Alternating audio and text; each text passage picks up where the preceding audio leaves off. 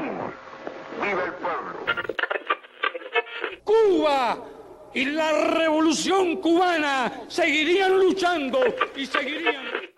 Sejam todas, todos e todos muito bem-vindos a mais um episódio de Mundo História. E nessa semana eu vou falar com você sobre o 11 de setembro. Mas não aquele 11 de setembro de 2001, o dia do golpe de Estado no Chile que depôs o presidente Salvador Allende. Estou fazendo, estou fazendo esse episódio pois segunda-feira agora, do dia que ele irá ao ar, é aniversário de 50 anos do golpe.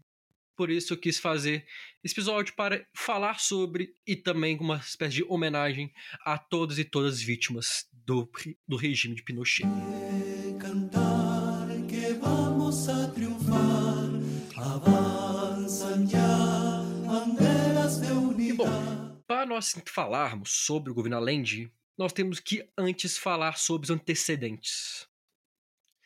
A década de 60 foi uma década marcante. A década de 60 foi uma década marcante para o Chile. Foi a década em que o país passou por uma série de reformas e mudanças numa tentativa de desenvolver o país. E por isso e nisso destaca muito o Partido Democrático Cristão do Chile, que foi eleito em 1964 para a presidência da República sob a pessoa de Eduardo Frei.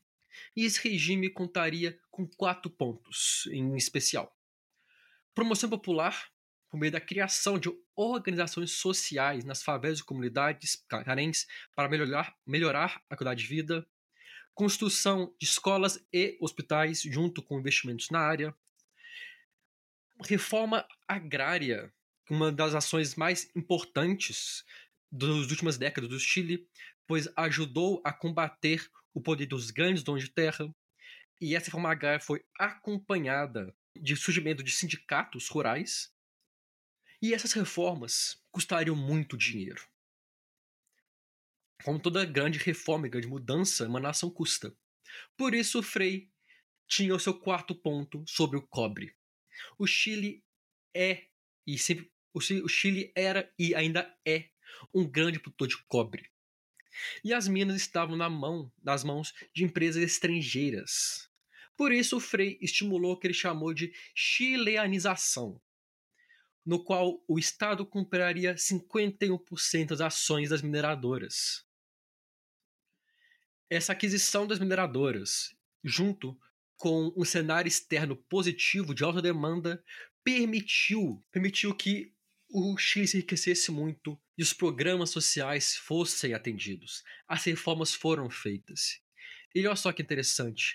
Foram reformas feitas por um partido cristão, democrático, com uma ala de esquerda e de direita dentro do partido. Ou seja, de fato, eram reformas não partidárias, mas sim políticas para a nação. Porém, nem tudo seria um mar de rosas. Em 69 e 70, uma, a inflação aumentou, principalmente nos alimentos que, devido a uma seca que, que o Chile enfrentava, aumentando o preço e a escassez de alguns alimentos. A política do Chile também mudaria. A esquerda ganharia muita, muita força, principalmente a esquerda revolucionária. Ao mesmo tempo, os nacionalistas de direita e extrema-direita também se fortaleceriam, mas eu quero chamar mais atenção para a esquerda. Foco principalmente na UP, chamada União Popular. Essa União Popular surgiu pelo meio de uma união dos partidos e grupos de esquerda para formar uma coalizão política para concorrer à eleição. E essa coalizão lançou na eleição de 1970 o candidato Salvador Allende, que enfrentaria o Tomic, candidato dos cristãos, e o Alessander, candidato nacionalista. Com 36% dos votos, Salvador Allende, abertamente marxista, foi eleito presidente do Chile. Um marxista foi eleito democraticamente. E isso causou um grande caos na economia chilena. Não por ações do governo, mas pelo fato do governo ser marxista. A bolsa de valores despencou, a venda de ouros aumentou e diversas pessoas fugiram do país, temendo o que seria o governo ascente. Mas tinha uma questão interessante. No Chile, na época, o presidente era eleito, lei dos votos, e o Congresso legitimaria a posse desse. Alessandri tentou agir. O candidato nacionalista alegou que a eleição foi fraudada e que, portanto, ele estava disposto a ser empossado para o Congresso renunciar em nome, de nova, em nome de novas eleições. Obviamente, os políticos aceitaram isso. Sendo assim, a Salvador Allende foi empossado com mais de 100 votos de diferença o presidente do Chile. E é interessante que logo após a vitória e a confirmação da, vi da vitória, um general chamado Vio, o Vioche, passou a planejar um golpe de Estado. E o mais interessante é que esse, esse planejamento foi confirmado por meio de, de documentos vazados ou liberados pelos Estados Unidos que confirmavam uma troca de mensagens entre a CIA e esse general. Então a CIA sabia de um movimento para depor a lente. E ela agiu. Não para defender a lente, mas falando para Vios não agir, pois pelos cálculos políticos da CIA ele não teria vitória. Vio ignorou isso e, junto com os conspiracionistas, sequestraram um general chileno na tentativa de obrigar as Forças Armadas a agirem. Essa tentativa falha, o golpe não acontece, mas infelizmente o general Schneider, o sequestrado, foi ferido gravemente, vindo a falecer três dias depois. Mas quem era Salvador Allende? Salvador Allende nasceu em uma família de classe média, classe média baixa, nunca passou fome, mas nunca teve um conforto imenso economicamente. Seguindo os passos de seu avô, se formou em medicina, que era seu sonho de infância, porém sempre teve um pezinho na política, principalmente no, junto dos socialistas. Esse seu pezinho na política se mostrou muito mais do que um pezinho. Ele foi eleito deputado, senador, foi ministro da Saúde e, posteriormente, como eu acabei de falar, presidente da República. E vale ressaltar que ele foi, durante toda a sua vida, muito tocado pela fome e pobreza, desnutrição e os grandes problemas do seu país. E, pela minha leitura, isso leva a crer que ele realmente desejava o melhor para o Chile. Logo, no começo do governo, em 1970, Allende já se demonstrava um inimigo da pobreza e da miséria. Aumentou o orçamento social, aumentou os esforços da, para combater o acúmulo de riqueza, e ele fez uma série de ações. A primeira dela em dezembro de 1970, quando ele mandou ao Congresso uma lei para uma emenda à Constituição para nacionalizar as empresas mineradoras totalmente. O Congresso aprovou essa emenda em julho de 71 de forma unânime. É muito pode estar pensando, mas como assim? Os nacionalistas de direita querem estatizar a direita é historicamente contra a estatização, é a favor do livre mercado, da não intervenção estatal. Aí que está a grande chave da questão. Eles eram nacionalistas. E não seria bem visto nacionalistas votarem contra a nacionalização. Eles estavam sem saída. Ou eles apoiavam a ideia indo contra os princípios e se sentindo atacados, por certo ponto, por isso, ou eles iam contrário à proposta e seriam atacados pelos seus eleitores. Então estava numa situação complexa. E como se deu essa nacionalização? O Chile iria comprar as empresas e faria pagamentos ao longo de 30 anos. E o valor a ser pago seria o valor da empresa, das empresas no momento, subtraído de dívidas e lucros extraordinários. Porque o Allende considerava esses lucros extraordinários que estiveram nos últimos anos não deveriam ser contados. Na teoria e na prática, essa emenda deu poder para Allende e para o Estado chileno de determinar o preço que pagariam. E o preço que eles pagariam seria menos algumas dezenas de milhões. Mas como assim? Pela conta do Allende, a Anaconda e a Kennecott, as duas empresas mineradoras, deveriam pagar dezenas de milhões de dólares para o Chile para serem nacionalizadas. É a primeira vez na história que eu vi isso, mas o fato é esse. Além de cobrou uma dívida, cobrou um valor. Esse valor não foi pago, as empresas recusaram a pagar e optaram por judicializar a questão. Os Estados Unidos, que país dessas duas empresas, atuou juridicamente e economicamente. Juridicamente, dando apoio jurídico, obviamente, e economicamente, fazendo pressão para que órgãos internacionais, órgãos financeiros internacionais, como o Banco de Investimento Americano, o Banco Internacional de Desenvolvimento e Reconstrução, não emprestassem mais dinheiro ao Chile. Ao mesmo tempo, os Estados Unidos tornou muito mais complexo e difícil a venda de maquinário e peças de reposição para o Chile, atacando de uma forma certeira a economia chilena.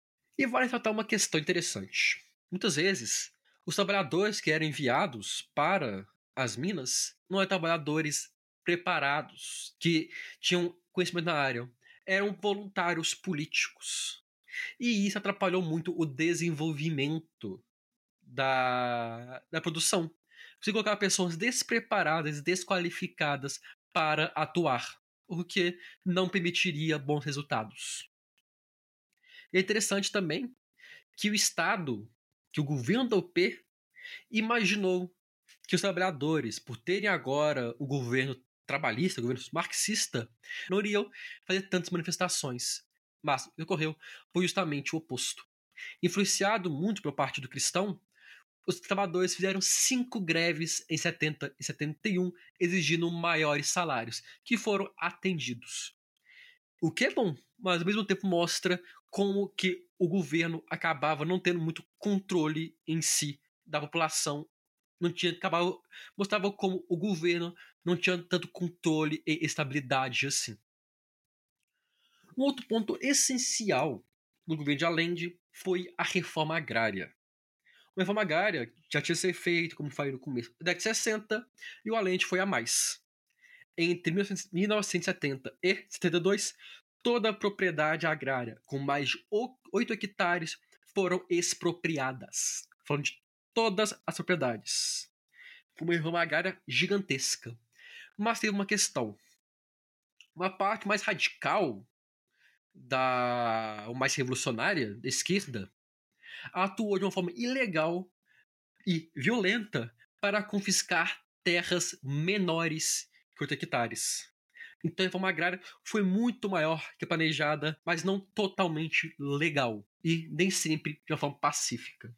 A nacionalização ela não ficaria também restrito às minas, alcançando também a indústria.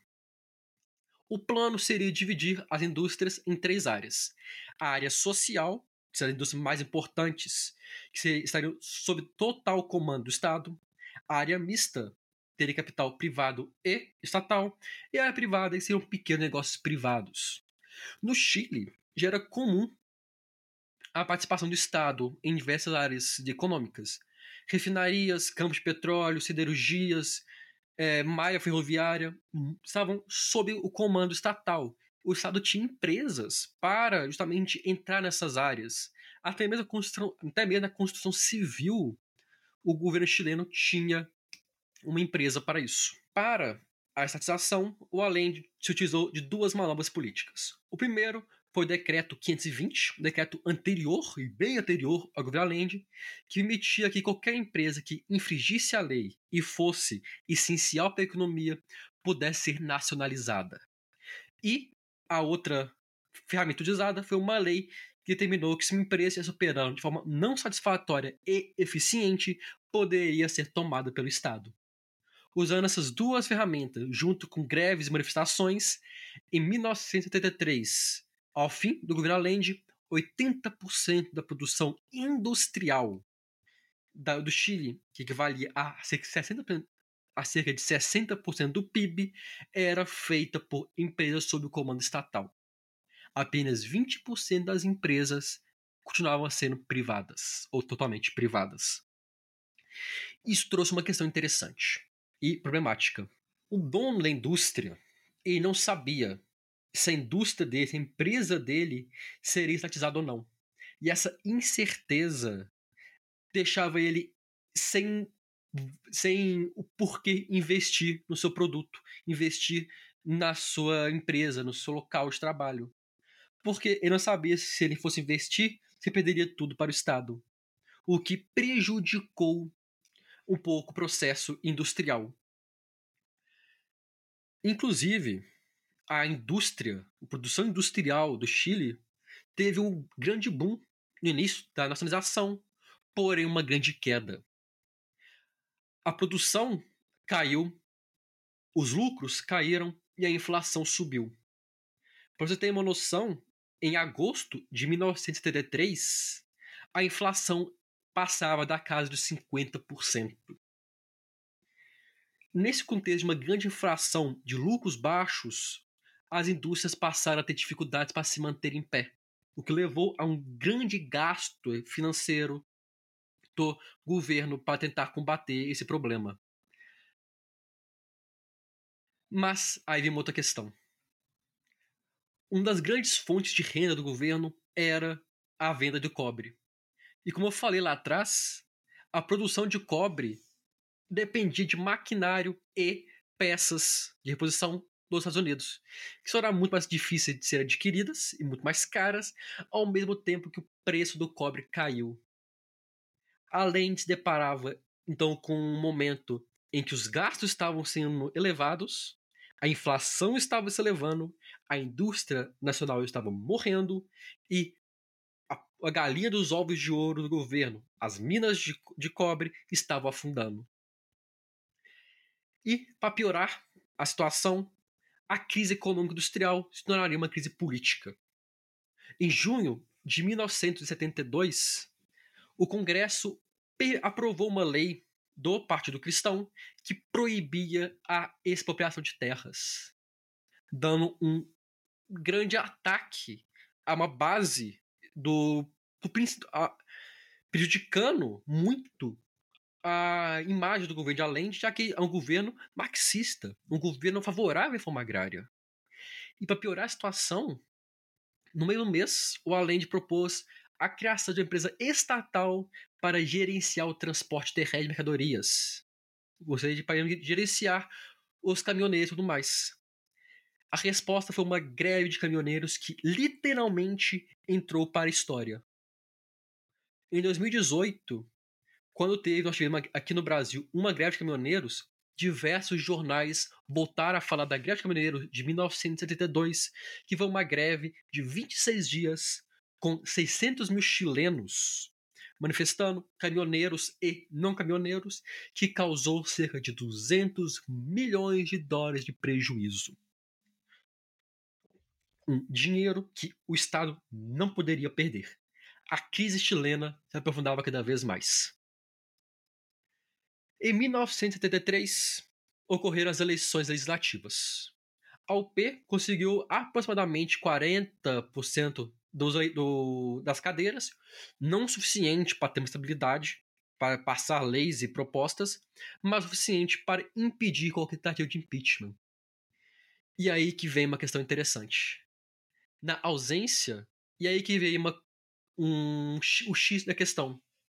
A oposição na ausência de medidas políticas legais a serem tomadas, optaria pela violência e pela ilegalidade.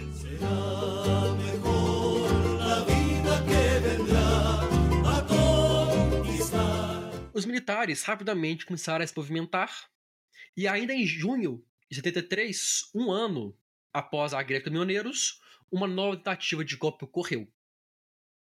Essa foi rapidamente derrotada mas deixava claro a insatisfação e a insegurança que o governo tinha, que o governo enfrentava. E era claro, inclusive, o papel dos Estados Unidos nesse momento. Apesar de negarem, Estados Unidos, como foi descoberto posteriormente, gastou milhões de dólares para destabilizar o governo chileno e estava sempre trocando mensagens sobre o Chile. Um documento de Kinsinger, conselheiro político de Nixon e uma das figuras mais famosas da polícia americana, mostrava as ações a serem tomadas. A baixa oferta de crédito, ações dos Estados Unidos para mostrar que nem eles não aceitariam países americanos negociando com países socialistas. Então ficou claro como os Estados Unidos estavam agindo. Nessa instabilidade, Allende criou rapidamente um novo gabinete. E um de seu gabinete foi o general Pras.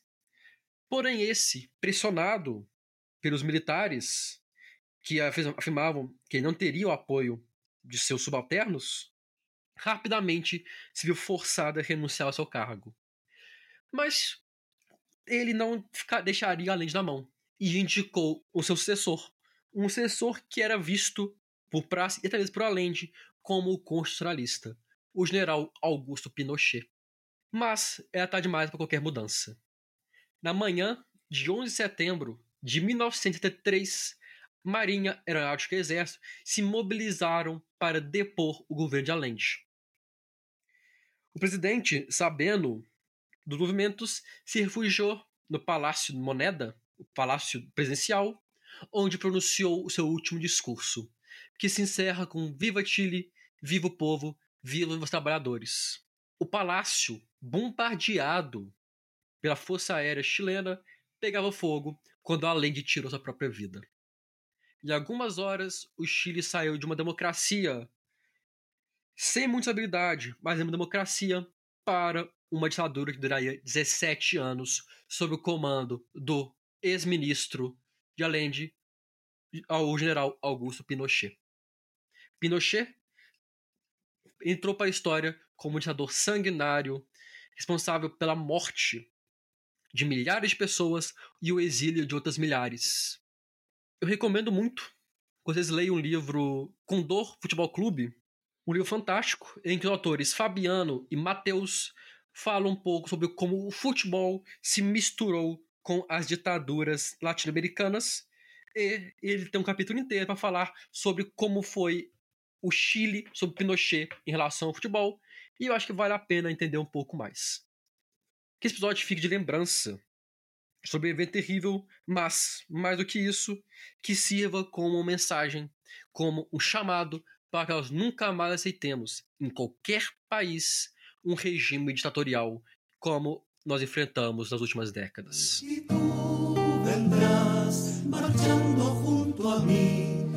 Eu espero que você que acompanhou o podcast até aqui tenha gostado desse episódio. Espero que tenha achado interessante, entendido a mensagem que eu quis trazer. Eu agradeço a todo mundo que escutou até aqui. Agradecer especial ao Felipe Vulgo, o Dom Ratão, que financia nosso podcast. Se você tem interesse e condições de fazer o mesmo, você pode fazer isso pelo Catarse ou pelo Pix. Os dados estão lá no nosso Instagram, arroba de História. Nos siga também no Twitter e Facebook, nas páginas de mesmo nome. Lá você pode mandar sugestões, críticas e ver sempre que eu lanço episódio novo. No mais, você pode nos ajudar muito compartilhando esse episódio com os amigos, colegas, familiares, que também é de muita ajuda. E vejo todos vocês na próxima semana. Muito obrigado e até lá.